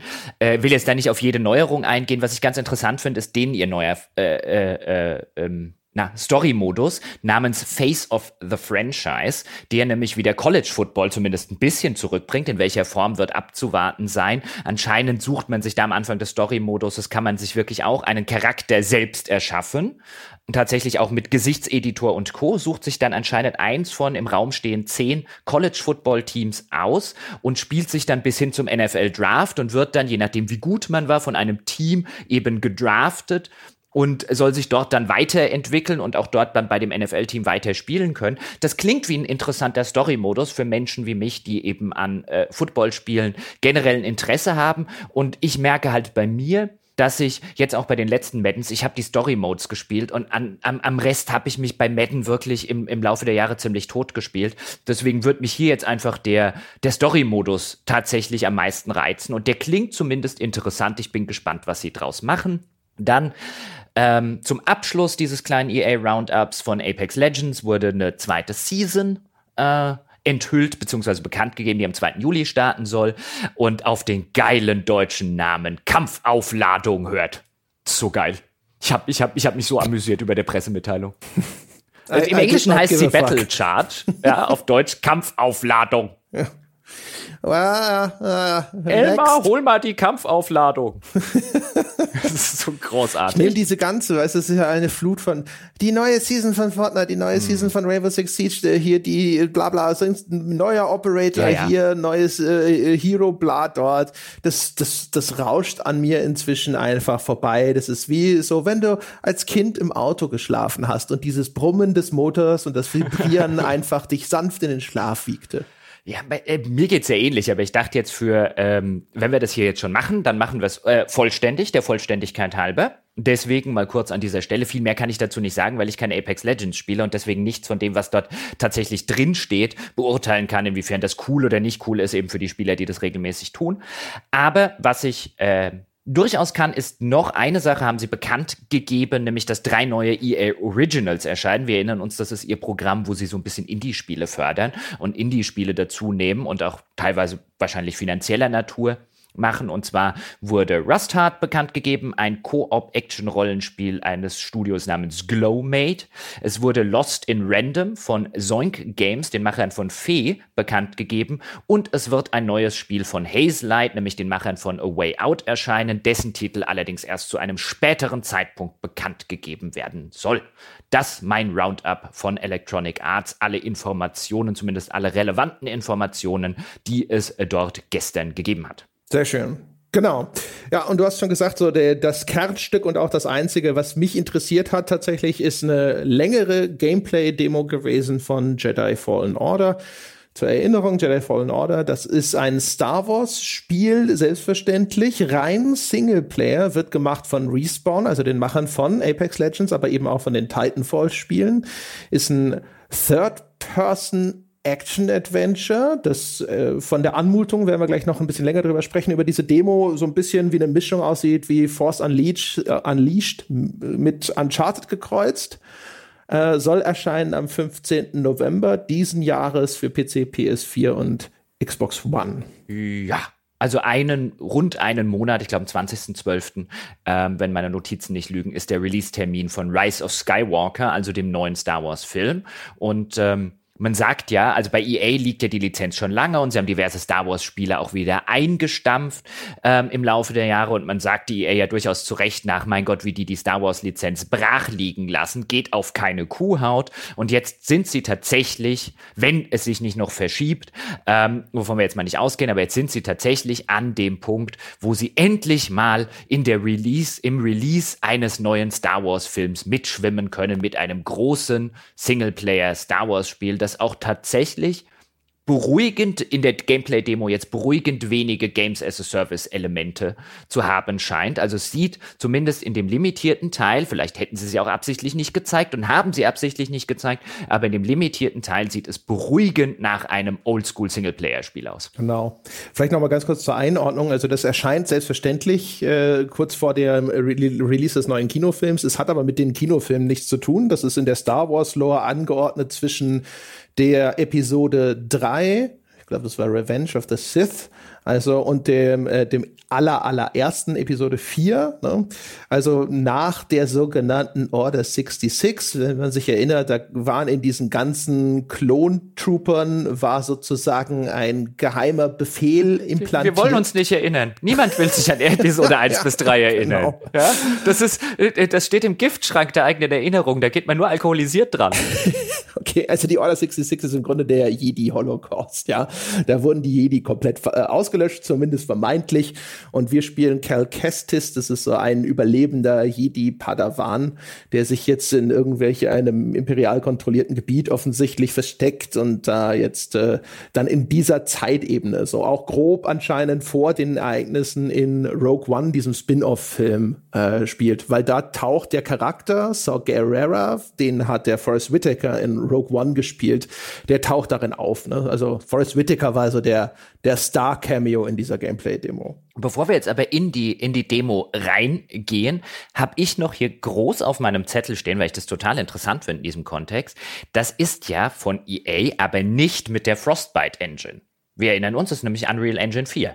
Wir erinnern uns, ja, EA hat ja vor etlichen Jahren schon die, die Prämisse ausgegeben, wir entwickeln intern nur noch Frostbite und man hat schon sehr häufig gelesen, unlängst jetzt zum Beispiel an dem, an dem, ähm, Problemen in der, in der Entwicklung von Anthem, dass BioWare zum Beispiel enorme Probleme mit dieser Frostbite Engine hat, die sie aufobtruiert bekommen haben vom EA-Management. Und Respawn, die ja EA dann dazu gekauft hat sozusagen, die scheinen in der Hinsicht noch erheblich freier zu sein als andere EA-Studios. Und ich könnte mir schon vorstellen, dass da von, von BioWare und Co. neidisch ähm, zu Respawn geguckt wird, weil die dürfen hier die Unreal Engine 4 benutzen. Und Apex Legends zum Beispiel benutzt die Source Engine. Also hier haben wir es jetzt auch noch mit einem Studio zu tun, das vielleicht einen Qualitätsvorsprung im Vergleich zu anderen EA-Studios besitzt, weil die eben in der Wahl ihrer Engine noch so frei sind, dass sie sagen können, wir nehmen die, die am besten zu unserem Spiel passt. Ja, das ist ganz lustig. Man hat ja in der Vergangenheit schon einige Male das Gefühl gehabt, dass Respawn äh, noch äh, ein bisschen wendiger ist. Also bei anderen Studios äh, hat man immer das Gefühl, EA ist so ein bisschen wie der Blob, ne? wer diesen Horrorfilm-Klassiker kennt, von diesem amorphen äh, Alien, dieser Schleimkugel, wo Leute dann so rein absorbiert werden und sich zersetzen.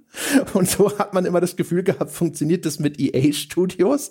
Und Respawn ist anscheinend entweder noch nicht zersetzt, noch nicht verdaut oder ist noch außerhalb des Blobs und kann noch relativ frei handeln. Das haben wir auch schon bei dem Release von Apex Legends, wo wir erstmal, glaube ich, in erster Reaktion gesagt haben, so, ja, ja, natürlich sagen die, das war alles unsere Idee, um sich so ein bisschen von EA und EAs Image zu distanzieren, aber es kristallisiert sich so ein bisschen raus, dass Respawn vielleicht wirklich so ein bisschen so ein gallisches Dorf in dem EA-Imperium ist. Ich hätte ich hätte, ich hätte immer ähm, jetzt tatsächlich auch, als ich darüber nachgedacht habe und an Apex Legends und so weiter, wo wir da wie du schon sagtest, etwas zynischer darauf reagiert haben, weil es eigentlich nicht der Stil von EA ist, so viele Freiheiten nach allem, was man hört, von anderen Studios. Ähm, zu gewähren. Und äh, das Bild, was ich im Kopf hatte, weißt du, von, von irgendeinem so einem, so einem ultra strengen und teilweise auch vielleicht nicht sonderlich äh, schlauen Lehrer, ja, der alle wie, wie Dreck behandelt, außer der eine, der sich alles rausnehmen darf. Also das Lieblingskind. Der Liebling, ja. Ja. ja, wer weiß. Vielleicht auch ein, ein Umdenken. Das ist ja auch, wäre nicht mal neu. Also, dass äh, die Angliederung von Studios, die dann halt tatsächlich so eine gewisse Eigenständigkeit bewahren, das war ja mit diesem EA-Partners-Programm auch schon mal ein bisschen Plan bei denen schwierig. Schwierig, das zu durchdringen. Es wirkt aber auf jeden Fall so, als hätte Respawn aktuell noch einen gewissen Manövrierspielraum, den andere vielleicht nicht haben. Aber dann kommen wir mal zum Spiel selber und ich, ich würde dir die Bühne überlassen, denn ich habe schon rausgehört, kurz davor, dass du nicht so ganz beeindruckt und begeistert davon warst. Das ist ja auch so ein bisschen ein, ein Echo, das man häufiger jetzt gelesen hat heute Morgen bei der Recherche, dass die Leute jetzt nicht unbedingt da standen und gesagt, boah, das ist das Beste, was ich je gesehen habe und so weiter. Ich habe es tatsächlich gesehen, diese Gameplay-Demo, und ich fand's nett. Ich fand's von vorne bis hinten nett. Es war von vorne bis hinten ein, ach ja, das will ich spielen, wenn es rauskommt. Ohne dass ich jetzt da sitze ja, und meine Fingernägel sich hier in die Tischkante äh, eingraben und ich es gar nicht erwarten kann, aber das sah von vorne bis hinten wie ein nettes Spiel aus. Also alles, was ich gesehen habe, fand ich ehrlich gesagt strunzlangweilig. Und dann habe ich hinterher darüber gelesen und dachte so, okay, äh, ganz komisch, äh, da kommen wir gleich drauf. Also zu der Gameplay-Demo, das waren ungefähr so 14, 15 Minütchen.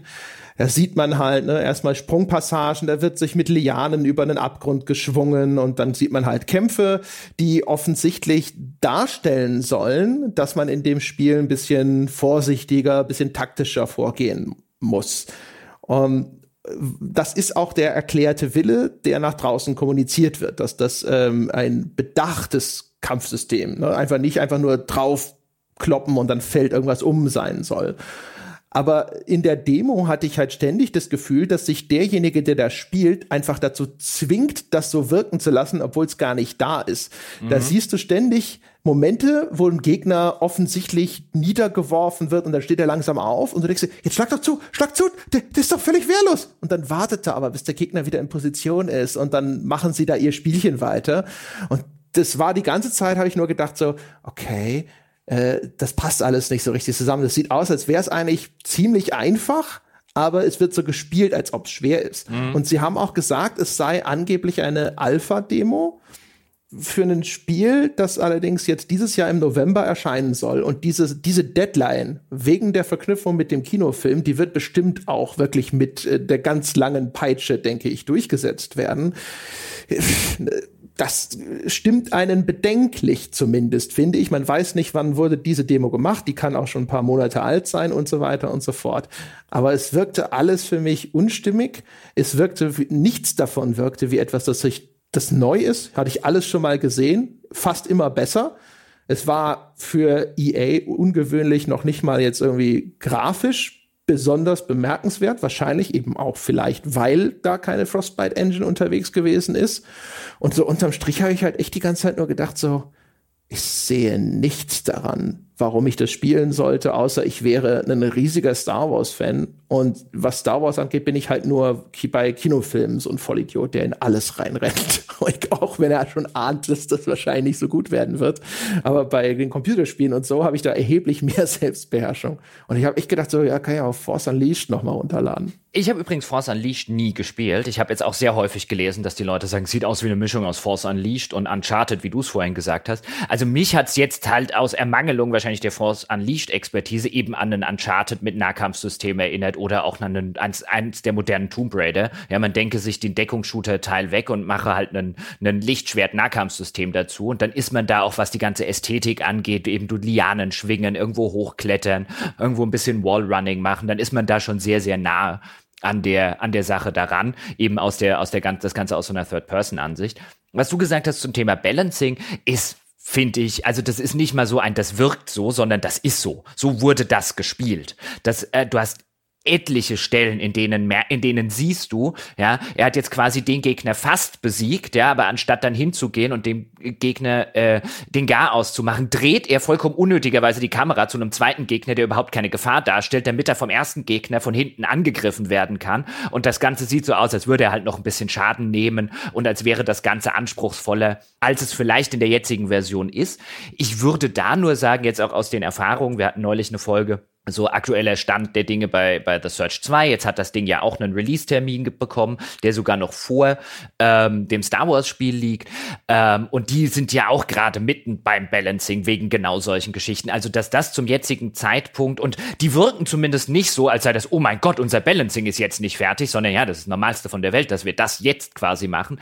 Deswegen ähm, ist da so mein Eindruck, dass das jetzt wahrscheinlich, zumal die Version dann vielleicht auch noch ein paar Wochen alt ist, da würde ich jetzt zumindest noch nicht sagen, dass das in irgendeiner Form indikativ für, für das finale Balancing ist. Aber ich finde, man hat durchaus gemerkt, dass es in der jetzigen Variante nicht so ist, wie das Marketing es behauptet, weil der arme Mensch, der das da gespielt hat, der musste sich sehr, sehr doll, doll anstrengen, ja, um schlecht zu sein. Ja. Oder um mittelmäßig zu wirken. Meine Bedenken oder meine, meine Befürchtungen rühren auch gar nicht daher, dass das noch nicht so weit ist, aber dass das in einer E3-Version so spürbar wird, bei einem Spiel, das auch noch von EA gepublished wird, weil da sind wir einfach gewohnt, dass das auf ein deutlich höheres Niveau zurechtgetrickst wird oder ähnliches. Und die Tatsache, dass das offensichtlich das Beste war, was sie hier zeigen konnten, auch das kann jetzt wieder so ein Sonderfall sein, dass man, keine Ahnung, dass ein Respawn gesagt hat, das machen wir so und EA hat gesagt so, ja, wenn ihr meint, ne, oder dass man halt gesagt hat, so, sind wir mal ehrlich, wäre ja löblich. Aber so in dem Gesamtkonzert der existierenden Eindrücke aus, wie sieht sowas normalerweise aus und wie wurde es diesmal präsentiert, wirkt es bei mir weiterhin eher in diese Richtung so, haben die genug Zeit? Ist dieses Spiel weit genug, um dann am 15. November in einem coolen Zustand zu erscheinen. Und das ist eher das, was bei mir ein gewisses Unbehagen auslöst. Und ich glaube halt, die Demo war mal wieder seltsam schlecht ausgewählt, weil dann habe ich hinterher so ja. über das Spiel gelesen bei Game Informer und dann heißt es, ja, es gibt auch große offene Bereiche und dann wird es dann mit Metroid verglichen, dass man halt auch zurückkehrt mit neuen Fähigkeiten und so weiter. Lauter Sachen, die in dieser extrem linearen Demo keine Rolle gespielt haben. Und der, der Eindruck, der mir aber vermittelt wurde, wenn als ich das reine Gameplay gesehen habe, war der von einem Spiel, das extrem durchgeskriptet ist und das einfach nur für das, was normalerweise bei diesen AAA-Produktionen zu sehen ist, erstaunlich unfertig ist. Wie gesagt, ich fand's nett. Also der, der Planet, ist, äh, der, die Mission, die man gesehen hat, spielt auf Kashyyyk. Äh, das ist ja der, der Wookiee-Heimatplanet, der auch schon in einigen Star Wars-Spielen aufgetreten ist. Und ich fand's auch ein bisschen seltsam, weil es spielt in so einer Industrieanlage dass man ausgerechnet mal wieder die Industrieanlage auspackt, die jetzt ungefähr, was Szenarien für irgendwelche Missionen sind, die langweiligste ist, die ich mir vorstellen kann und die man halt schon wirklich zigmal einfach von der ganzen Anmutung, von der ganzen Ästhetik gesehen hat. Das hat mich auch ein bisschen überrascht, dass man da nichts Cooleres genommen hat, nichts, was mehr Star Wars ruft, denn auch wenn man dann am Schluss mal einen Wookie oder so sieht, aber das hätte jetzt aus jedem, weißt du, wenn die Stormtrooper dir wegdenkst und das Lichtschwert, hätte es aus jedem x-beliebigen Science-Fiction-Ding sein können. Ähm, da hätte ich mir schon gedacht, dass sie vielleicht ein bisschen was Ikonischeres nehmen, irgendwas, was mehr Star Wars und mehr Originalität und so weiter sagt. Ähm, kann natürlich jetzt auch einfach da wieder sein, haben, sieht man jetzt an der Search 2 zum Beispiel Geschichte. Ja, wenn der Level ist halt vielleicht der, der am, einfach am weitesten ist, dann musste man ihn jetzt halt einfach nehmen. Hilft nichts. Ähm, und was die Game Informer Geschichte, das habe ich auch gelesen, ja, dass die viel davon relativiert. Ähm, da, ist einfach nur der Punkt, nicht weil es jetzt relativiert, sondern weil es Game Informer ist. Ich halte halt in der Hinsicht Game Informer gerade bei Previews ungefähr so glaubwürdig wie die aktuelle aktuelle Kamera. Ist, also erfahrungsgemäß, das ist ein, ein nicht nur industrienahes Blatt, das ist teilweise bis hin zu, ähm, äh, wir, wir publizieren hier quasi äh, die Marketingmappe eins zu eins. Kommt auch extrem auf den Autoren an bei, bei Game Informer, aber da waren schon einige Sachen, wo ich selber auf einem Event war und nachher die Game Informer Titelgeschichte gesehen habe und mir gedacht habe, du lügst. Du lügst gerade. Es gibt ja einen Grund, warum Game Informer so viele große Reveal-Stories hat, weil da weiß jeder, da fällt ihm nichts auf die Füße. Ähm, es war halt nur so, dass ich gedacht habe, wenn das zutrifft, was man hier mir beschreibt, was dieses Spiel alles sonst noch bieten soll, warum wurde mir das wieder nicht gezeigt? Oh, ich fand, die haben einige nette Sachen gezeigt. Also gerade das Kampfsystem, vielleicht bin ich da auch in der Hinsicht weniger anspruchsvoll als du bei der Sorte Spiel. Aber ich meine, ähm, solche Sachen wie eben, dass du dieses klassisch, dieses, dieses Laserfeuer äh, äh und so weiter, dass das natürlich mit dem Lichtschwert zurückdeflekten kannst auf denjenigen, der auf dich geschossen hat. Das, äh, dann haben sie auch so eine, so eine Zeitanhaltfunktion, die dann aber an einer Stelle echt ganz cool umgesetzt ist, weil dann schießt halt so ein Stormtrooper auf den ähm, auf den Spielercharakter und der verlangsamt die Zeit, sodass dieses Laserprojektilgeschoss halt so langsam auf ihn zufliegt. Dann setzt er diesen so eine Machtfähigkeit ein, den Gegner an sich ranzuziehen und dann lässt er sich den Gegner sozusagen mit seinem eigenen Projektil erschießen. Das, das fand ich die, zum Beispiel relativ cool. Das war wirklich die einzig geile Szene. Die fand ich auch gut. Das ist also ich habe da drin erheblich mehr coole Gameplay-Szenen in 14 Minuten gesehen, als in den meisten Uncharted bei ihrem der Entdeckungsshooter-Passagen in 10 Stunden. Deswegen freue ich mich da durchaus drauf. Das, ist, das sieht aus wie ein Uncharted ohne die bestenfalls mittelmäßigen äh, äh, Deckungsshooter-Passagen, die mich immer genervt haben. Das sieht aus wie ein Kampfsystem, das mir Spaß machen kann. Das in der Mischung, das ist doch cool. Also erstens, ich verstehe immer nicht, wieso ihr so negativ seid, was Uncharted, insbesondere Uncharted 4 fand ich eigentlich eine ziemlich coole Gameplay-Mischung, aber äh, an sich ja, aber ich fand das sah, sah halt einfach strunzgenerisch aus alles. Also so, ja, das sind drehende Plattformen, jetzt verlangsamst du dir die Zeit, dann kannst du über die drehende Plattform rüberlaufen. Äh, die Animationen waren nicht geil, die Figuren waren für ein heutiges AAA-Spiel auch irgendwie so ein bisschen hinten dran. Weiß auch nicht. Geil, halt alles, habe ich alles schon mal gemacht auch. Also auch dieses Laserfeuer zurückschießen und so, keine Ahnung, wahrscheinlich jedes Star Wars-Spiel der letzten x Jahre. Ja. Weiß nicht. Ja, ich war grundgelangweilt, ehrlich gesagt. Ist, nee, ich fand, ähm, also ich würde jetzt auch nicht sagen, irgendwas war jetzt total geil. Also du hast schon erwähnt, ich finde grafisch, Animationen und so weiter. Gut, es ist noch nicht fertig. Sie sagen Alpha-Footage. Aber ja, ich saß jetzt nie davor und war total geflasht, aber ich saß immer davor und dachte, ach, das finde ich nett. Ich finde zum Beispiel auch der, äh, haben wir jetzt noch gar nicht drüber geredet, also der Karl Kestis, der, der junge Mann, ja, oder Teenager. Ähm, wir haben ja neulich schon mal in der Folge ein bisschen darüber geredet, dass das eine sehr young adult, also junge Erwachsenen äh, hat. Ähm, der, der sieht so aus wie gerade aus dem Stimmbruch raus, so ein bisschen. Ähm, und der hat so einen, so einen R2D2-Klon. Äh, ja, sieht nicht aus wie R2D2, aber so, ein so, so ein Buddy-Roboter, der ihm halt hinten am Rücken so ein bisschen angedockt ist und der dann in einzelnen Passagen dann halt offensichtlich irgendwelche Dinge hacken kann und dann halt auch in den Pieptönen von R2D2 spricht, der ihm dann die Heil-Items reicht, wenn man offensichtlich die Heilfunktion benutzt. Ähm, das das finde ich eine ganz coole Idee mit dem an, am Rücken angedockten, gerade in so einem Third-Person-Shooter, äh, äh, Roboterkumpel, der sozusagen immer auf der Schulter sitzt, ja, der getreue Roboter. Das finde ich ganz nett. Ähm, diese Young Adult-Anmutung hat mich jetzt gar nicht mal so sehr gestört, weil was ich ganz positiv finde, ist ein klar, ein, das, das, das kann einen jetzt so ein bisschen stören, dass man da offensichtlich den Gefällen windet.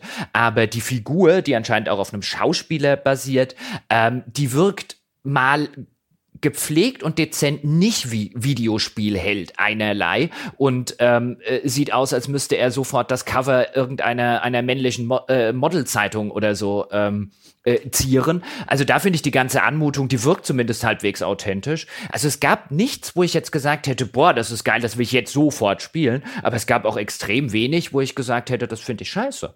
Ich finde sogar in mancherlei Hinsicht, also gerade jetzt zum Beispiel der Protagonisten, das ist halt eben nicht ein typischer Videospiele-Protagonist, das finde ich schon nett. Das ist übrigens äh, Cameron Monaghan, der den spielt, den kennt man als den quasi Joker aus Gotham, die Fernsehserie. Ah, die habe ich nie gesehen. Okay. Ja, ja, wie gesagt, der, der Roboter sieht aus wie so ein Mini-AT-AT, in niedlich. Ist halt auch so, ja, seit, seitdem Link eine Fee nachgeschwebt ist, jetzt auch nicht so die fand es halt, es war halt alles nur so, kenne ich, kenne ich, habe ich schon mal gemacht, kenne ich, kenne ich, ja, kenne ich. Aber ah, eine Fee ist halt echt, eine Fee, die Link nachschwebt, ist halt echt uncool. ja, so ein, ein Roboter auf meiner so Schulter, während ich Licht, äh, äh, Lichtschwert schwingend irgendwo rumlaufe und Stormtrooper abschlachte, ist halt echt cool. Das ist wie so ein Äffchen oder wie so ein Papagei, der mit einem Piraten ja, auf der ich Schulter voll, sitzt. Ja, ich will ein Äffchen auf der Schulter.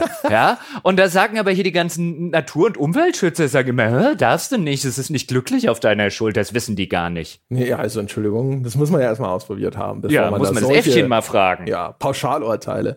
Nee, weiß nicht. Da war so viel Zeug, auch zum Beispiel, da, da liegt eine Leiche rum und dann kann man da über Force Echo so die letzten Gedanken oder was auch immer abrufen. Aber im Grunde genommen ist es so, okay, es sind Audiologs, die einfach mal so per, per Force Echo irgendwo herbei erklärt da im Level rumliegen lauter so Zeug, wo ich denke so, boah, generisch, oh, Spannung null. Oh, ja. Und dann auch noch Chris Evelyn soll ja an dieser Geschichte mitgewirkt haben, wo ich gedacht habe so, okay, not feeling it yet.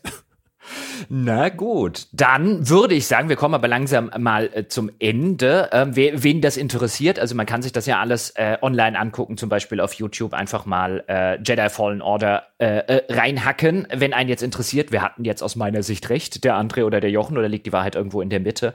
Diese ganzen Präsentationen, die kann man sich ja alle umsonst und kostenlos anschauen und kriegt wahrscheinlich das gleiche zu sehen wie die Journalisten vor Ort. Ja, Offensichtlich, nicht wahr? Ja, also mhm. die, die Präsentation, äh, das kann, kann ich alles in den Show Notes ja auch nochmal verlinken. Das kannst du wohl tun. Dann machen wir noch einen kleinen Ausblick. Was erwartet uns und was erwartet euch dort draußen denn morgen im nächsten E3-Rückblick? Dann erwarten euch Sebastian und André.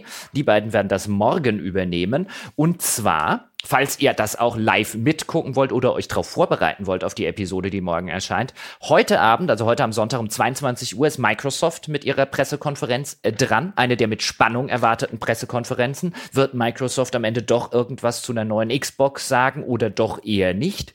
Werden irgendwelche coolen neuen Spiele enthüllt? Was zeigt Microsoft heute um 22 Uhr? Um 2.30 Uhr ist äh, dann äh, heute Nacht oder morgen Nacht besser gesagt Bethesda äh, dran, die äh, von denen man ahnt, dass sie eigentlich, zumindest wenn ihre eigenen Aussagen stimmen, gar nicht sonderlich viel zu zeigen haben, außer Doom Eternal, weil sie eigentlich gesagt haben, hier das Starfield, also den eher Science-Fiction ähm, äh, und irgendwelche Neuigkeiten, Elder Scrolls und so sollen dieses Jahr nicht auf der E3 sein, aber vielleicht, ja, vielleicht war das ja alles nur ein groß angelegtes Täuschungsmanöver, wir werden sehen. Und um 4 Uhr ist dann Devolver Digital, ja, der leicht verrückte Publisher, den Sebastian so gerne mag, äh, auch noch dran, zeigt da was von seinen neuen Spielen. Das dürften die großen Themen sein, wenn das alles durch ist, die du und Sebastian morgen besprechen werdet. Wahrscheinlich auch wieder so gegen 14, 15 Uhr rum, damit ihr Zeit habt, das alles zu gucken, das alles vorzubereiten und so weiter. So sieht's aus. Das ist der Plan, meine Damen und Herren. Und in diesem Sinne, das war's mit dem ersten E3 Rückblicks Podcast. Ich hoffe, es hat euch gefallen. Lasst es uns äh, wissen unter forum.gamespodcast.de, ob das eure Zustimmung findet äh, und ob es da noch irgendwas gibt, wo ihr sagt, so, das könnten wir hinzunehmen oder weglassen. Und ansonsten unter äh, www.gamespodcast.de slash Abo könnt ihr Unterstützer dieses Podcasts werden, um solche Folgen auch in Zukunft zu ermöglichen und kriegt dafür etliche Bonus-Episoden. Auch jetzt zur E3-Zeit läuft unser Programm für Bäcker ununterbrochen weiter. Fast jeden Werktag gibt es inzwischen einen Bonus-Podcast und das Ganze könnt ihr auch tun unter patreon.com slash auf ein Bier. Und wer Zeit hat und Muße hat, der könnte auch freundlich sein und auf iTunes vorbeischauen und uns dort die wohlverdiente 5-Sterne-Wertung geben, damit wir in den Charts sichtbar werden. Oder bleiben. Das wäre sehr schön. Insofern, das soll es gewesen sein für heute. Wir hören uns morgen wieder. Bis dahin.